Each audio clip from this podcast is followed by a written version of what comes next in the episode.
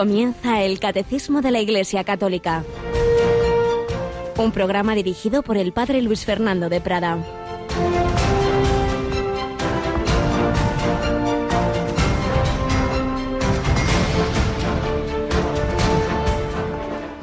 Yo el Señor, tu Dios, te tomo por tu diestra y te digo, no temas, yo mismo te auxilio, no temas, gusanillo de Jacob, oruga de Israel, yo mismo te auxilio, oráculo del Señor, tu libertador es el Santo de Israel. Alabado sean Jesús, María y José, muy buenos días. Así nos saluda la palabra de Dios. Qué expresiones cariñosas de una mamá con su bebecito. Y es el Señor que le dice a Israel y por tanto nos dice a cada uno de nosotros, no temas, gusanillo de Jacob, oruga de Israel. A veces tenemos en la cabeza una idea de un Dios revelado en el Antiguo Testamento justiciero, cruel, y se nos escapa toda la ternura que aparecen en infinidad de lugares. Sí, es verdad, hay una revelación progresiva del Señor. Él quería establecer los principios básicos de, de lo que es Dios, lo que es la moral, sí, sí, pero es el mismo Dios, el del Antiguo y el del Nuevo Testamento. Es el mismo Dios que se nos ha revelado en Jesucristo. Y a su vez en el Nuevo Testamento también hay palabras fuertes y palabras duras. Y de hecho, si nos vamos al Evangelio de hoy, dice Jesús a propósito de Juan Bautista, no ha nacido de mujer uno más grande que Juan el Bautista, aunque el más pequeño en el reino de los cielos es más grande que él. Desde los días de Juan el Bautista hasta ahora, el reino de los cielos sufre violencia y los violentos lo arrebatan. Los profetas y la ley han profetizado hasta que vino Juan. Él es Elías el que tenía que venir, con tal que queráis admitirlo. Cuando se está hablando que el reino de los cielos sufre violencia y los violentos lo arrebatan, no quiere decir que tenemos que ser violentos con los demás, es la violencia de luchar contra nosotros mismos, de todo nuestro ser, todas nuestras fuerzas, toda nuestra psicología, empeñarlo al servicio del reino de Dios. Y como a eso se opone, pues nuestras propias tendencias heridas por el pecado original, la propia historia de pecados familiares, personales, sociales, pues claro, hay que luchar. Esto no es cómodo, pero con la gracia de Dios es posible. Por eso el más pequeño en el reino de los cielos es más grande que Juan, porque contamos con gracias muy abundantes desde la efusión del Espíritu Santo en Pentecostés que se nos comunica en la Iglesia de modo súper abundante a través sobre todo de los sacramentos. Y siempre a través de esa gracia el Señor nos dice, no temas, tranquilo, que voy contigo, venid a mí, los que estáis cansados y agobiados, yo os aliviaré, yo os daré la fuerza que humanamente no tenéis, como tantos mártires humanamente frágiles como hoy, por ejemplo, Santa Lucía. Felicitamos a todas las Lucías y a todas las instituciones que la tienen por patrona. Santa Lucía, Virgen y mártir. Cuántos mártires de sangre, cuántos mártires del día a día que humanamente no serían capaces sin la gracia de Dios. Con esa gracia todo es posible. Y con la ayuda también de todos vosotros también es posible que esta radio siga adelante. Nos acompaña una de sus instrumentos, Mónica. Buenos días, Mónica. Muy buenos días, padre.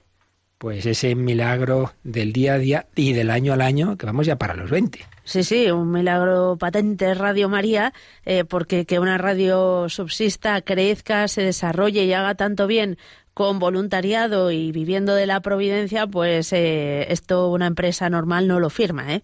Así es. Pero esa providencia se sirve de las personas concretas, de voluntarios que estos días se están ofreciendo a colaborar y de personas que van poniendo esos granitos de arena. La verdad es que nos emocionamos ayer tú y yo mismo cuando leíamos algún correo de una persona que decía, para poder dar un donativo, mañana por hoy voy a limpiar una casa y lo que me den donativa Radio María. No está mal, ¿eh? No, no, desde luego. Eso demuestra también la generosidad de los oyentes y el agradecimiento de, de todo el bien que hace Radio María en su vida. Así es, pues os recordamos que hemos empezado esta semana esta campaña extraordinaria de recogida de fondos, de oraciones, de voluntarios y que para ese, ese donativo que por cierto me dicen que cada vez es más complicado hacerlo por ventanilla porque hoy día los bancos aquí hija, no te dejan respirar sin cobrarte y, que si ahora a través de meterlo tú mismo en el cajero, personas mayores que no saben, que si no a la ventanilla les cobran no sé qué. Por eso, en fin, lo más sencillo siempre es hacerlo llamando a ese número de teléfono en el que puedes indicar tu número de cuenta y dime que me pasen un recibo de tal cantidad y eso no hay no hay comisión y, ni hay que moverse a, meter el dinero en el, en el cajero. Recordamos ese número porque a partir de las 9 de la mañana siempre habrá alguien, aunque especialmente hoy tendremos muchos voluntarios de 5 a 6 de la tarde, ¿verdad? Sí, porque a las 5 de la tarde es un nuevo programa especial de esta campaña, pero a partir de las 9 ya pueden llamar al teléfono de atención al oyente, que es el 91 822 8010.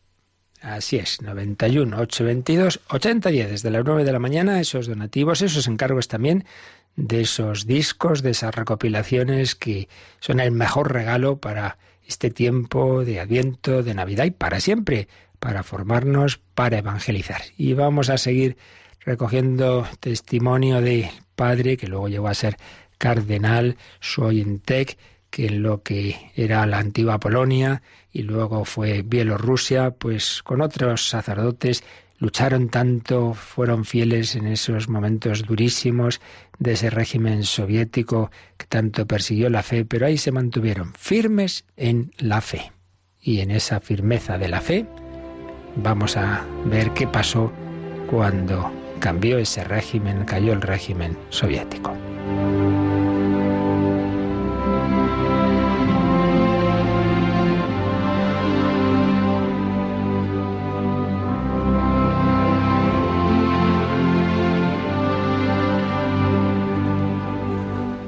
La gran prueba. Testimonios que recogió Didier Rans de la época de la persecución mm, de lo que se llamó el telón de acero. Y concretamente estamos con el sacerdote, luego obispo y cardenal Casimir Schweintek. Bueno, nos habíamos quedado en cuando, tras varios años de sufrimientos, de campos de concentración, donde murieron muchísimos sacerdotes, tuvo una pequeña libertad en la que le dejaron estar de sacerdote ni más ni menos que 37 años en una comunidad, todo muy controlado y vigilado, y de donde eh, iban de incógnito también algún sacerdote polaco que se iba moviendo de comunidad en comunidad, celebrando misas clandestinas, atendiendo a las personas, durmiendo, recordábamos ayer, en las estaciones de tren para no comprometer a nadie. Y así, así se fue manteniendo la fe. Pero de pronto, en los años 80, la historia dio un nuevo giro. En Bielorrusia, dos acontecimientos precipitan la pérdida de legitimidad del régimen. En abril de 1986 fue la terrible explosión de la central nuclear de Chernóbil. El 70% de las radiaciones afectaron a Bielorrusia. Durante mucho tiempo, la mortalidad al este del país fue superior a la natalidad en un 60%. Y así le decía el padre Soyentek a su entrevistador, a Didier Rans. Las consecuencias de la catástrofe podían apreciarse a simple vista. La economía estaba destruida. Apenas se veía a niños o a jóvenes por la calle. Solo quedaban viejos. Cuando se produjo la catástrofe de Chernóbil, el mundo entero se hizo eco de ella. Nosotros, en calidad de sacerdotes, llevábamos mucho tiempo intentando denunciar otra catástrofe aún más terrible en el plano espiritual. Durante cerca de un siglo tuvimos que convivir con las consecuencias de aquella contaminación física, pero mucho peor es el Chernóbil de las almas. Esta catástrofe espiritual empezó a principios de 1917 con la revolución bolchevique. 70 años después, sus consecuencias siguen siendo visibles en el alma de la gente. Se ha obligado a las personas a formar parte de un aparato gigantesco. El régimen ha hecho de ellas simples robots cuya única tarea consiste en ejecutar un programa. Ahora la gente ha descubierto que todo lo que les enseñaron era mentira. Los supervivientes a la tragedia han perdido la alegría de vivir. Se limitan a decir, estamos condenados a muerte. Solo se animan cuando se les habla de religión. Es entonces cuando se llenan de alegría y esperanza.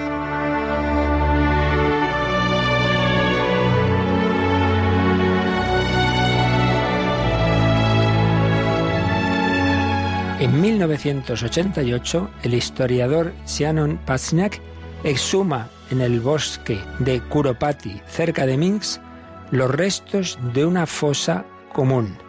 Las autoridades soviéticas afirman que la fosa alberga a las víctimas de los nazis, pero poco a poco empieza a revelarse la verdad. A partir de 1991 serán los propios archivos de la KGB los que la confirmen. Se trata de un hecho terrible.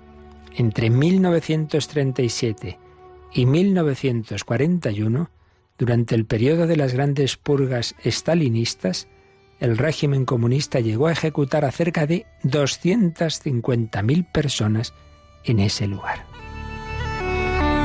Nos damos cuenta de lo que es esto. Un cuarto de millón de personas ejecutadas en esa tierra, en ese lugar, por aquel régimen Stalin. Estas cosas se dicen poco, ¿verdad?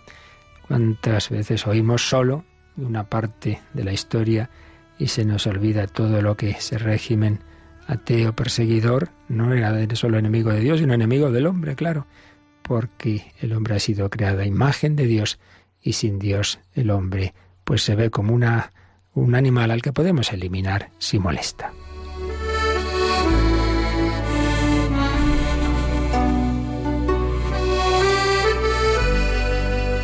En diciembre de 1991, el comunista reformador bielorruso Stanislav Susklevich firma con el ruso Boris Yeltsin y el ucraniano Leonid Kravchuk el Tratado de Disolución de la Unión Soviética, convirtiéndose en el primer jefe de Estado de la Bielorrusia independiente.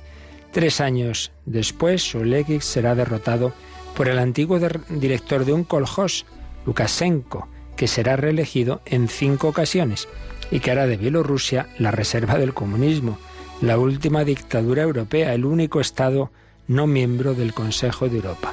En 1990, Bielorrusia tenía el Producto Interior Bruto más alto de Europa del Este. Después ha caído a los más pobres de la zona. Para el padre Soyentek los acontecimientos también se precipitan. El final de la Unión Soviética implica la libertad religiosa. Ahora toca reconstruir la Iglesia. En 1989, Juan Pablo II nombra al padre Kondrusiewicz administrador apostólico de Minsk. Por su parte, su antiguo compañero reorganiza la presencia católica en la religión de Pinsk, la más católica del país. Cuando 18 años más tarde, Monseñor Kondrusiewicz se convierta en administrador apostólico de Moscú, el Papa se pondrá en contacto con el anciano sacerdote de Pinsk que entonces tenía 76 años, para hacerle responsable de la, de la Iglesia Católica en la Bielorrusia, que todavía era soviética. El 21 de mayo de 1991, Casimir Soyentek será ordenado arzobispo de Minsk-Mogilev y administrador apostólico de Pinsk. Tres años más tarde será nombrado cardenal. En aquel entonces dirá era el obispo en activo más joven y también el más viejo. Pues ese hombre realmente llevaba ese capelo rojo de los cardenales con todo derecho. Había sido fiel a su fe, a su vocación, había estado preso en campos terribles, más que de concentración, de exterminio, luego manteniendo la fe en la medida en que pudo atender a los cristianos, a los católicos de una manera semiclandestina en aquellos largos años, pero ahí se mantuvieron y luego intentando reconstruir moralmente una sociedad destruida después de tantos años de ese régimen contrario no solo a la fe, sino a la dignidad humana. Testigos de la fe que nos enseñan a los que no hemos tenido que sufrir, a los que no nos meten en la cárcel simplemente por tener una fe pues pedimos al Señor que ayude a todos los que también hoy día están en situaciones semejantes.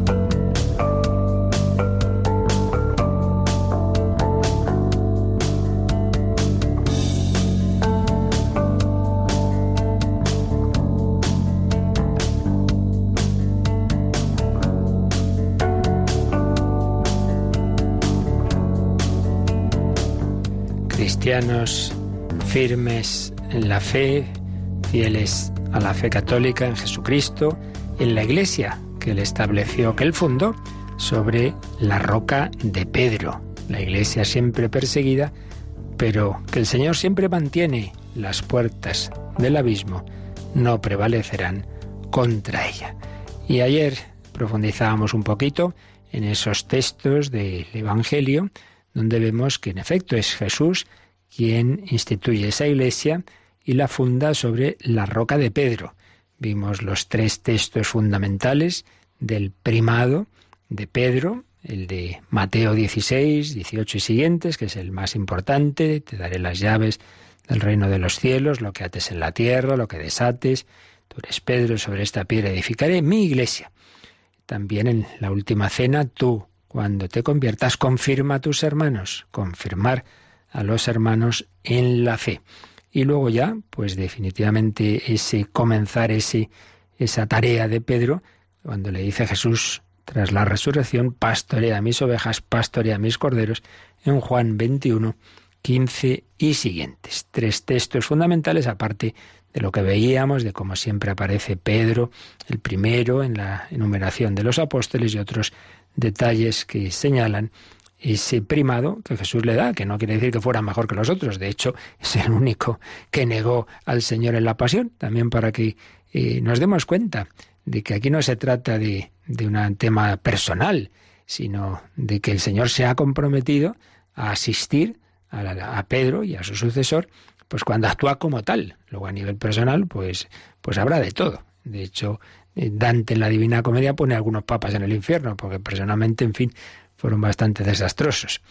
Tenemos siempre que saber distinguir el papa papa de lo que ya es cada persona con sus cualidades y defectos como, como tenemos todos. Pero tú eres Pedro, sobre esta piedra edificaré mi iglesia. Pues eso era los textos directamente de Pedro. Pero claro, ahora nos queda ver eh, qué pasa después de Pedro.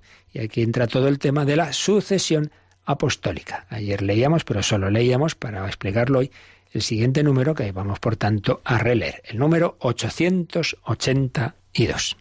El sumo pontífice, obispo de Roma y sucesor de San Pedro, es el principio y fundamento perpetuo y visible de unidad tanto de los obispos como de la muchedumbre de los fieles.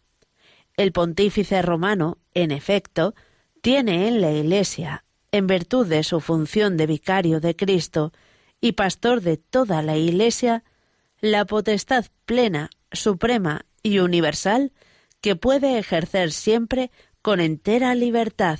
Esta última frase que nos ha leído Mónica en el número 882 del Catecismo está tomada, como en tantas otras ocasiones, de la Lumen Gentium número 22 del Vaticano II. Pero eso es la consecuencia de la primera afirmación. ¿Y cuál es la primera afirmación? Pues que el sumo pontífice, el Papa, el obispo de Roma, es el sucesor de San Pedro. Y por tanto, lo que Jesús le dijo a Pedro se aplica a él.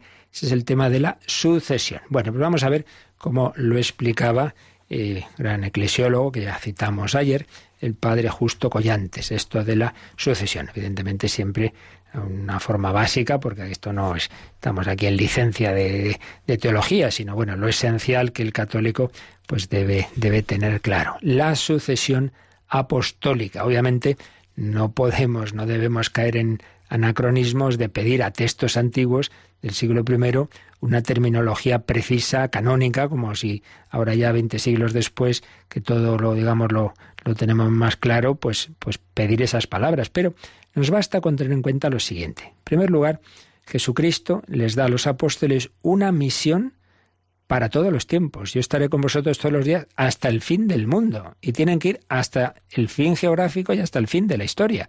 Y pues está claro que, eso no iba a ser simplemente en la vida de ellos.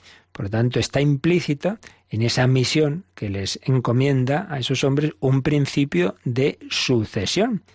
Y luego ya iremos viendo cómo esa sucesión se ha llevado eh, a cabo, cómo ha sido en la historia. Explica el Vaticano II en la Lumen Gentium 20, esta misión divina confiada por Cristo a los apóstoles ha de durar hasta el fin del mundo. Lo que os decía, ese texto con el que termina el Evangelio de San Mateo, Mateo 28, 20. Ha de durar hasta el fin del mundo, puesto que el Evangelio que ellos deben propagar es en todo tiempo para la Iglesia el principio de toda la vida. Por esto los apóstoles se preocuparon de establecer sucesores en esta sociedad jerárquicamente organizada. Entonces está, digamos, podemos distinguir, en primer lugar, el principio de sucesión. Principio de sucesión. El germen de este principio está sin duda en el mismo Evangelio, porque esa misión apostólica es coextensiva con la humanidad y con el tiempo. Predicad a todos los hombres, predicad hasta el final de los tiempos. Mientras haya tiempo, mientras haya hombres, el Espíritu de Cristo estará con los discípulos. El Espíritu os recordará lo que yo os he dicho, todas esas promesas de Jesús en la última cena. Y la presencia de Cristo les acompañará en su misión. Yo estaré con vosotros. La misión de los apóstoles, puesto que es la misma misión de Cristo, no termina pues con su muerte, la muerte de los apóstoles, sino con el final de los tiempos. Y luego ya, ¿cómo se dio esa sucesión? Bueno, en un primer momento los apóstoles sustituyen al traidor, a Judas, para mantener el número de doce. Ahí ya vemos que hay una elección que no había hecho Jesús, sino que la hacen ellos después. Pero más tarde, ¿qué hacen? Buscan colaboradores que asocian a su ministerio. Lo hacen a través de la imposición de manos. Un rito que se ve cuando leemos los Hechos de los Apóstoles, por ejemplo, 14-23, o cartas de San Pablo, primera Timoteo, vemos que tienen la conciencia de que a través de ese rito se comunica la gracia de Dios, que no es una cosa meramente humana, jurídica, no, no. Es Dios mismo el que los instala en el ministerio, por medio de ese instrumento sacramental jerárquicamente conferido. Repito, no se trata de que esté definida la terminología como la tenemos hoy.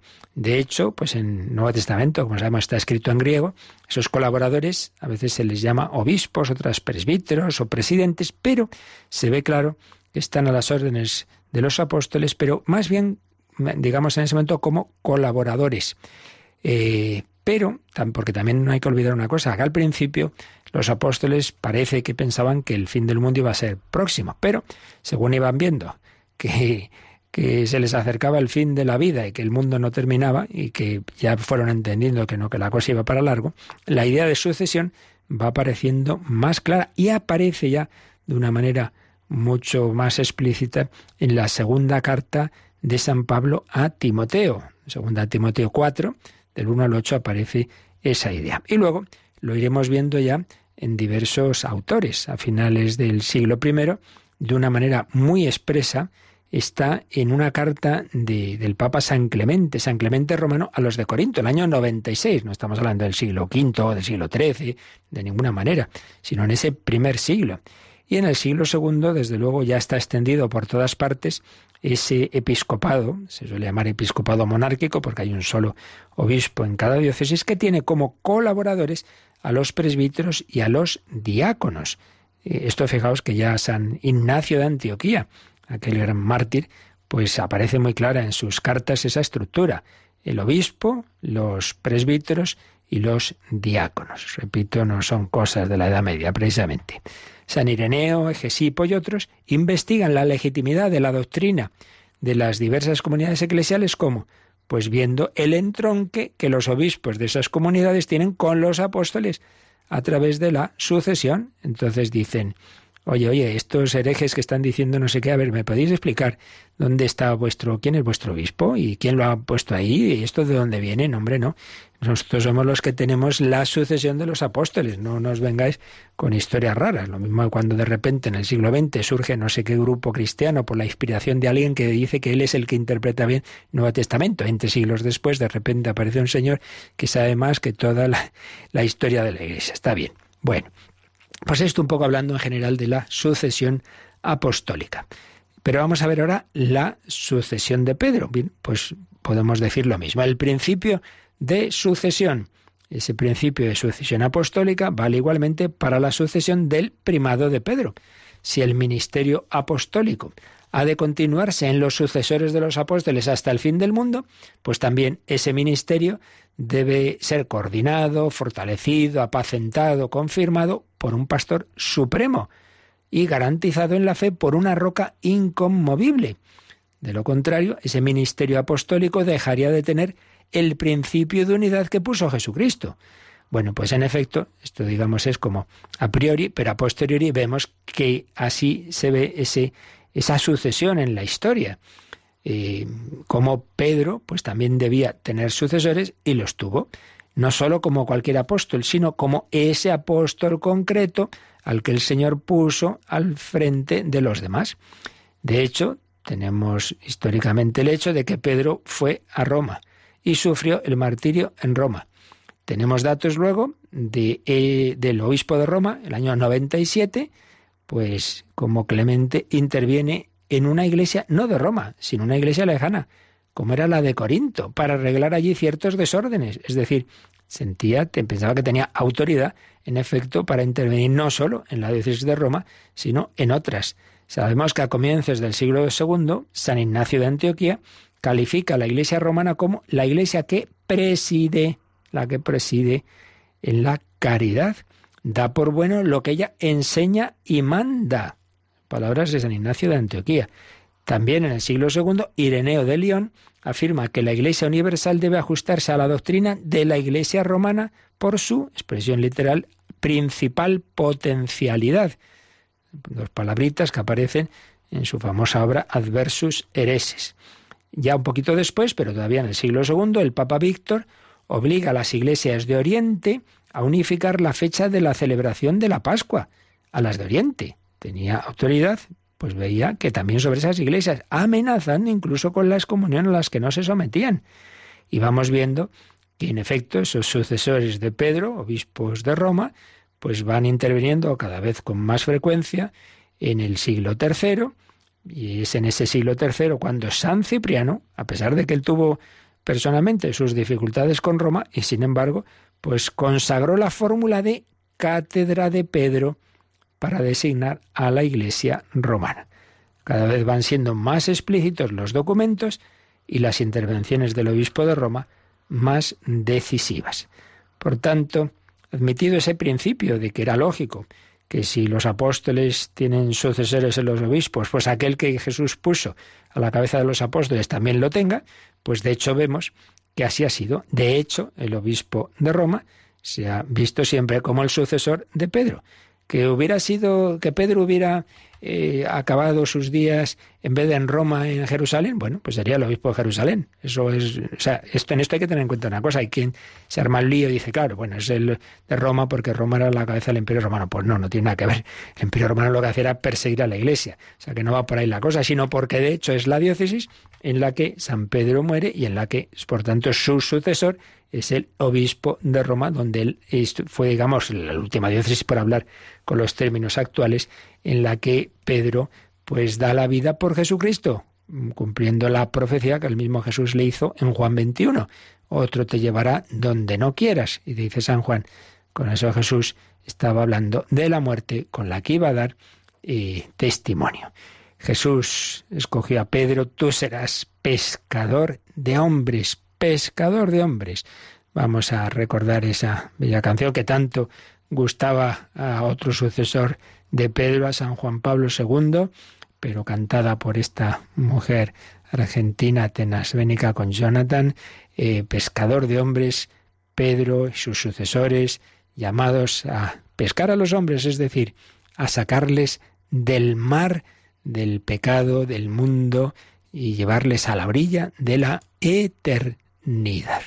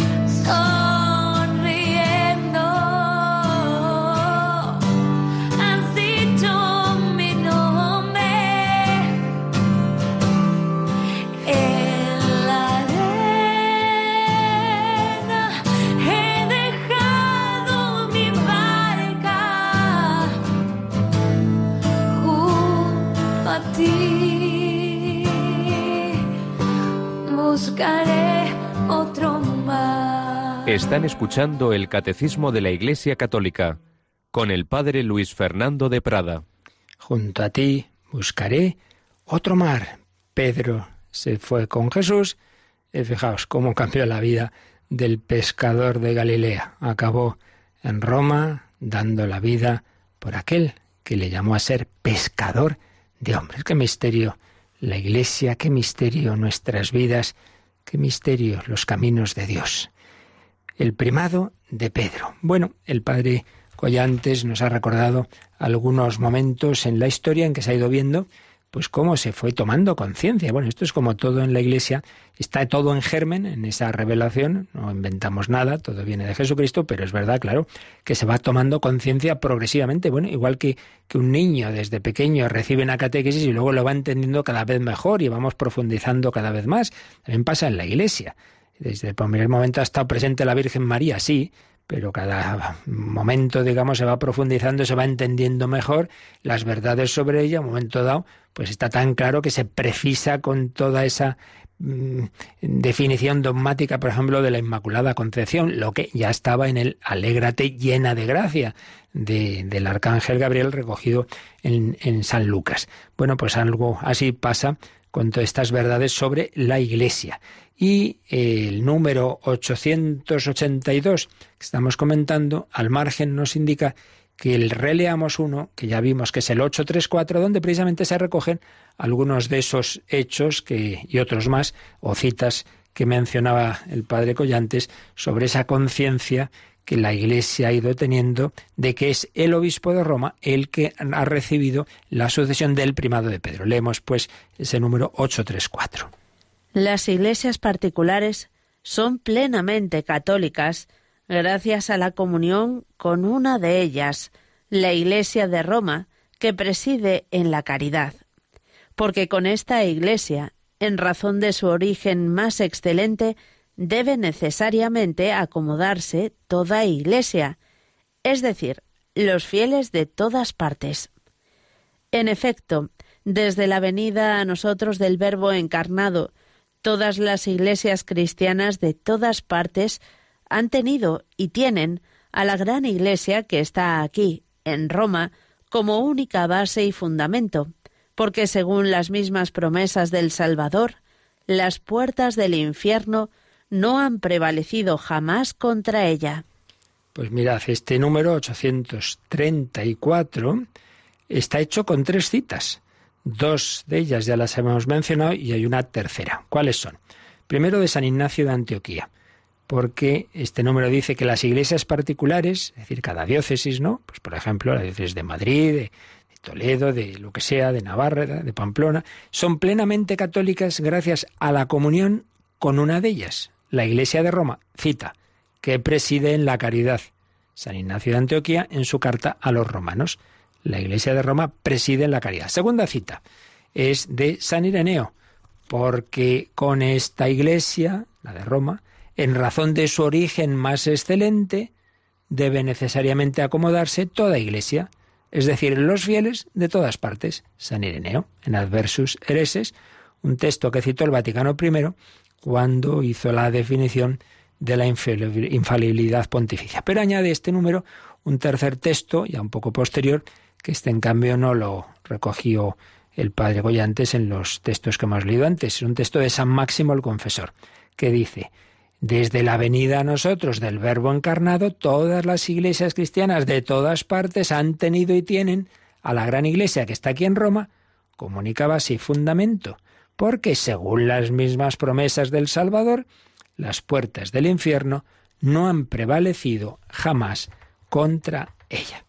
Por tanto, pues vemos cómo la Iglesia ha ido tomando conciencia cada vez de manera más explícita de lo que estaba en el germen, en el Evangelio, que esas palabras de Jesús a Pedro, textos además claramente, claramente eh, históricos, de lo más fiable, incluso desde una perspectiva racionalista. Para nosotros el Evangelio es palabra de Dios y no más que hablar.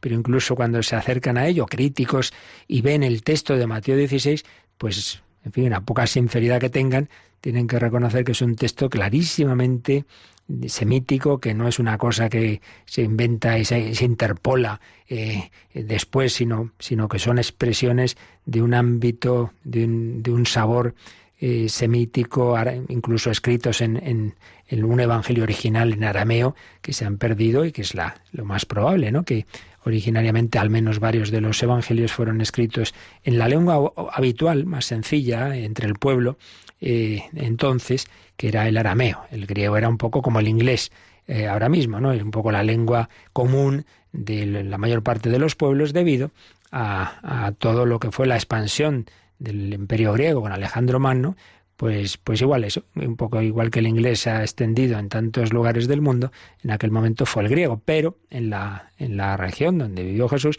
la lengua más habitual era el arameo. No el hebreo, el hebreo era más, digamos, la lengua litúrgica, la lengua que se usaba pues para la, Biblia, para las celebraciones en la sinagoga, pero el arameo. Entonces es muy probable, hay estudios recientes y sobre todo en, una escuela bíblica en, en, Madrid que han profundizado en esos textos originales eh, aramaicos, aunque no tenemos como tales, pero se descubren, se, se notan ¿no? en palabras que están ahí detrás de, del griego. Bien, para creo que nos puede iluminar cómo esto, a posteriori también, mm, se, ve en, la historia de la Iglesia y, una obra que escribió eh, Joseph Ratzinger, quien luego sería nuestro querido Benedicto XVI, eh, recoge en, ese conocimiento tan grande que de, la, historia de, la Iglesia de, Joseph Ratzinger, recoge un, estudio muy, muy interesante, un hecho que ocurrió allá por, por la, ruptura de, la Iglesia de Inglaterra. Eh, escribe así, la estructura testimonial del primado como consecuencia necesaria de la confrontación de Iglesia y mundo. Entonces, cuenta una controversia histórica, una discusión sobre el primado que sostuvo el cardenal Reginald Paul con el rey Enrique VIII, el que, el que rompe la comunión con la Iglesia Católica y el que mata a tanta gente, el rey Enrique VIII con Kramer y con el obispo Samson, a raíz de los acontecimientos que se produjeron allí en, Inglaterra. Tengamos en cuenta que para Paul estaban en juego la vida y la patria. Y entonces resulta, eh, hubo un cónclave en 1549-50 donde era un candidato, para muchos era el, primer candidato para ocupar el, solio pontificio. Paul se enfrentaba a la tesis de Samson, según la cual el ministerio pontificio se halla en abierta contradicción con la humilitas, con la humildad del cristiano. Frente a esa posición, Paul veía que la negación del principio de la primacía anula, de hecho, la estructura del Nuevo Testamento y restaura, en cambio, la exclusividad del poder mundano. Ya veremos qué quiere esto decir. La negación del papado significaba, en el caso concreto de Inglaterra, la asimilación del orden exterior de la Iglesia al Estado, la Iglesia nacional, y junto con este dominio mundano sobre la Iglesia, la eliminación del martirio. Es decir, Si no hay una cabeza mm, internacional, mundial, de la Iglesia, que es el Papa, si no la hay, al final, ¿qué es lo que veían que iba a pasar? Lo que pasó, que la cabeza de la Iglesia en Inglaterra iba a ser, y lo fue, el, y lo es, el rey de Inglaterra. Entonces, claro, si resulta que la cabeza de mi Iglesia es también la cabeza de mi Estado, bueno, qué bien, no va a haber ya peligro de persecución.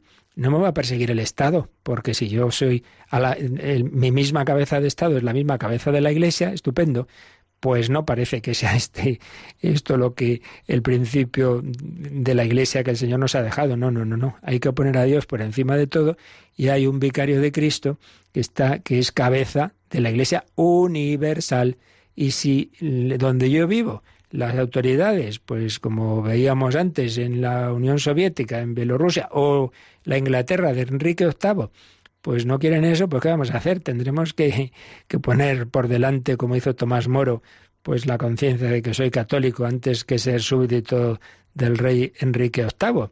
La negación del papado significaba, al final, la eliminación del martirio. Y al revés, los mártires, señalaba este cardenal inglés, constituyen el auténtico signo que nos indica dónde está la Iglesia. Los mártires, que oponen a un cristianismo regio nacional la fe en la unidad supranacional de la Iglesia Universal y de su tradición, son la señal que muestra dónde debe situarse el cristiano. Y esto significaba para Paul dos cosas. En primer lugar, los mártires y la teología del martirio nos franquean la entrada a la teología del primado. De este modo, eh, se aprende con exactitud el núcleo cristiano antiguo de la teología del primado. Fijaos que precisamente en ese texto donde Jesús le dice a Pedro, pastorea mis ovejas, es también donde le anuncia su martirio. Solo se puede morir personalmente. El primado como testimonio de la confesión de Cristo debe comprenderse partiendo del testimonio responsable y personal del martirio, entendido como verificación del testimonio en favor del crucificado, victorioso en la cruz.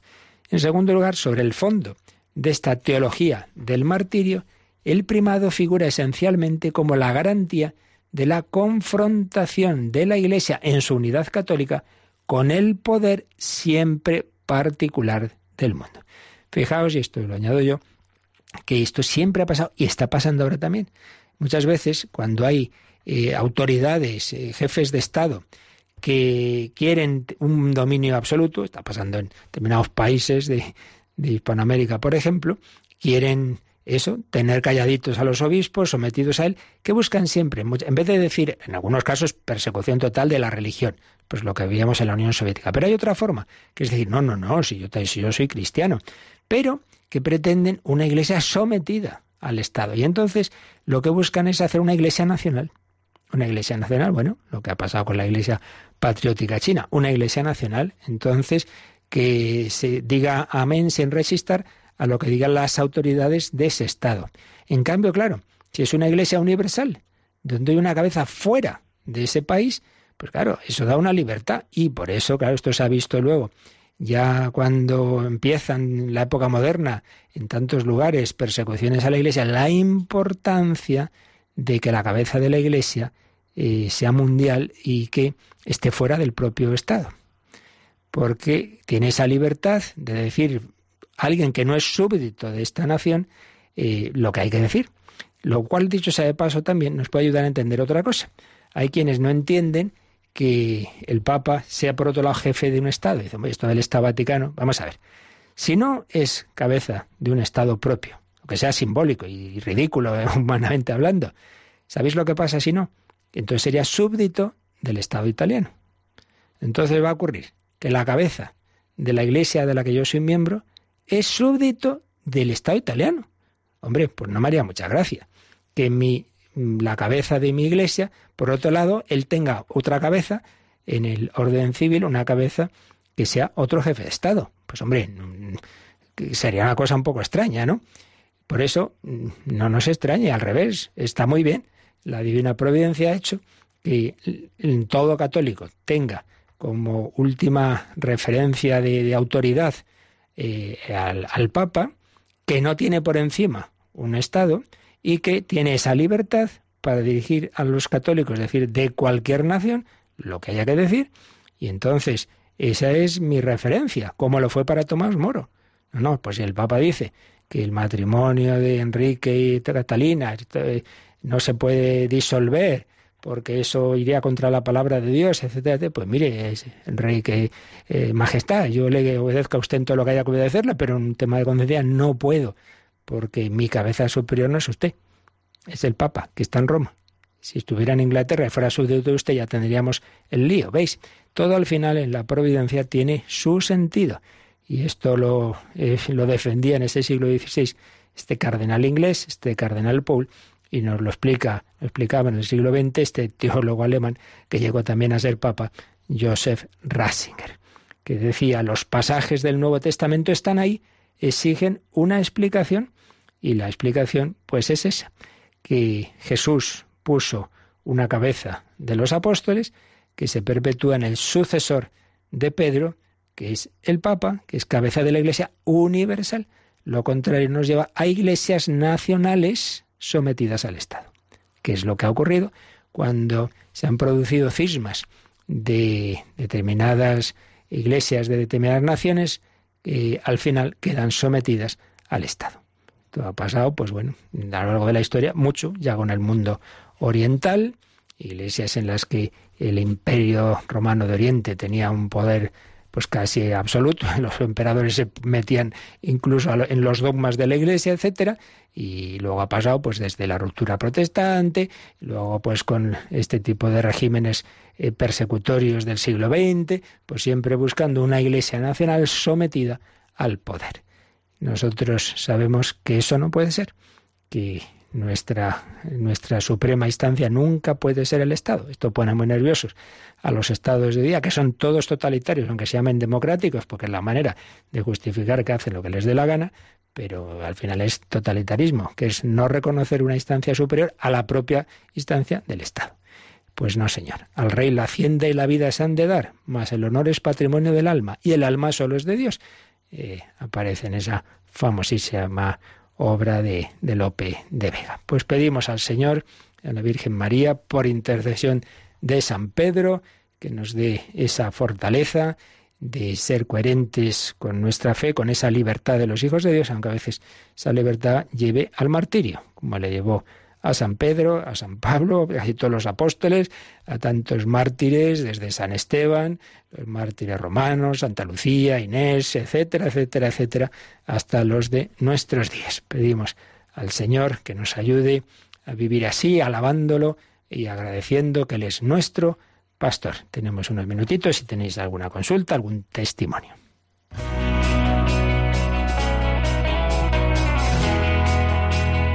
Participa en el programa con tus preguntas y dudas. Llama al 91005 9419. 91005 9419.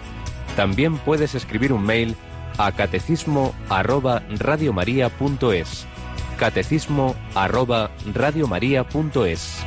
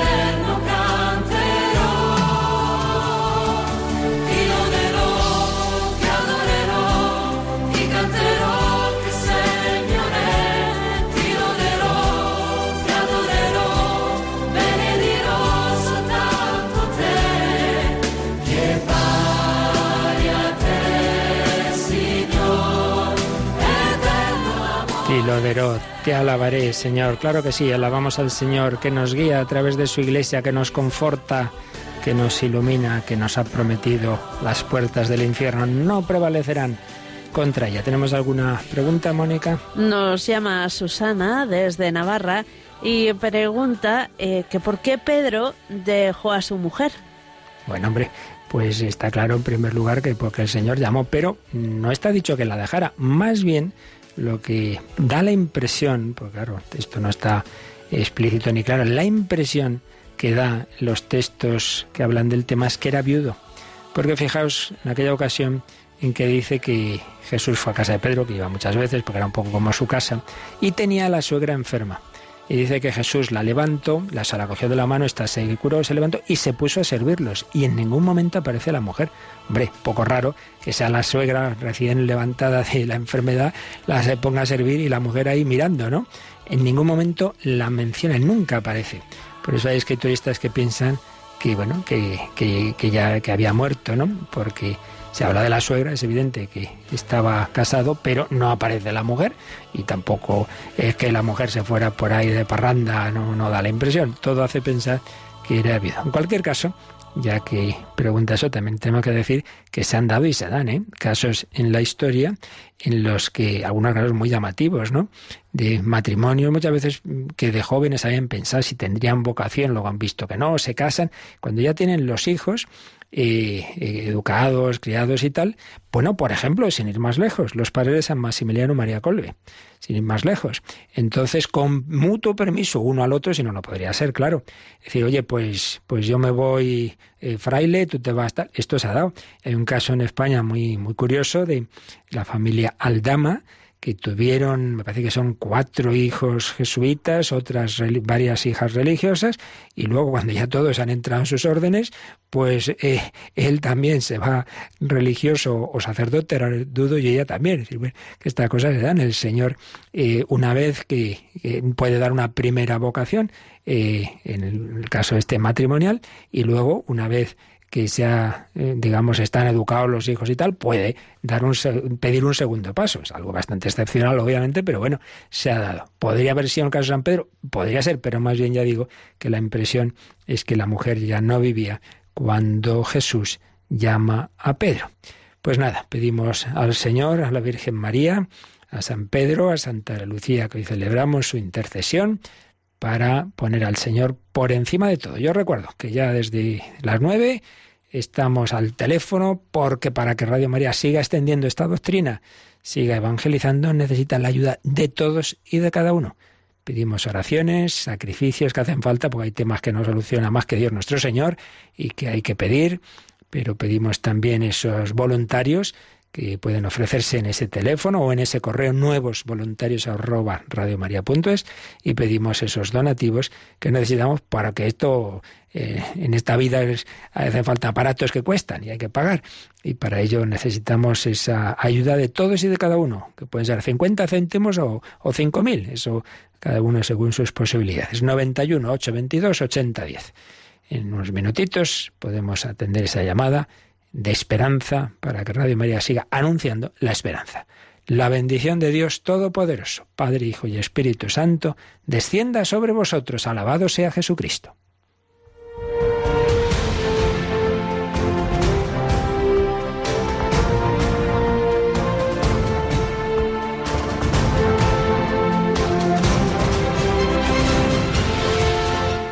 Han escuchado en Radio María el Catecismo de la Iglesia Católica. Un programa dirigido por el Padre Luis Fernando de Prada.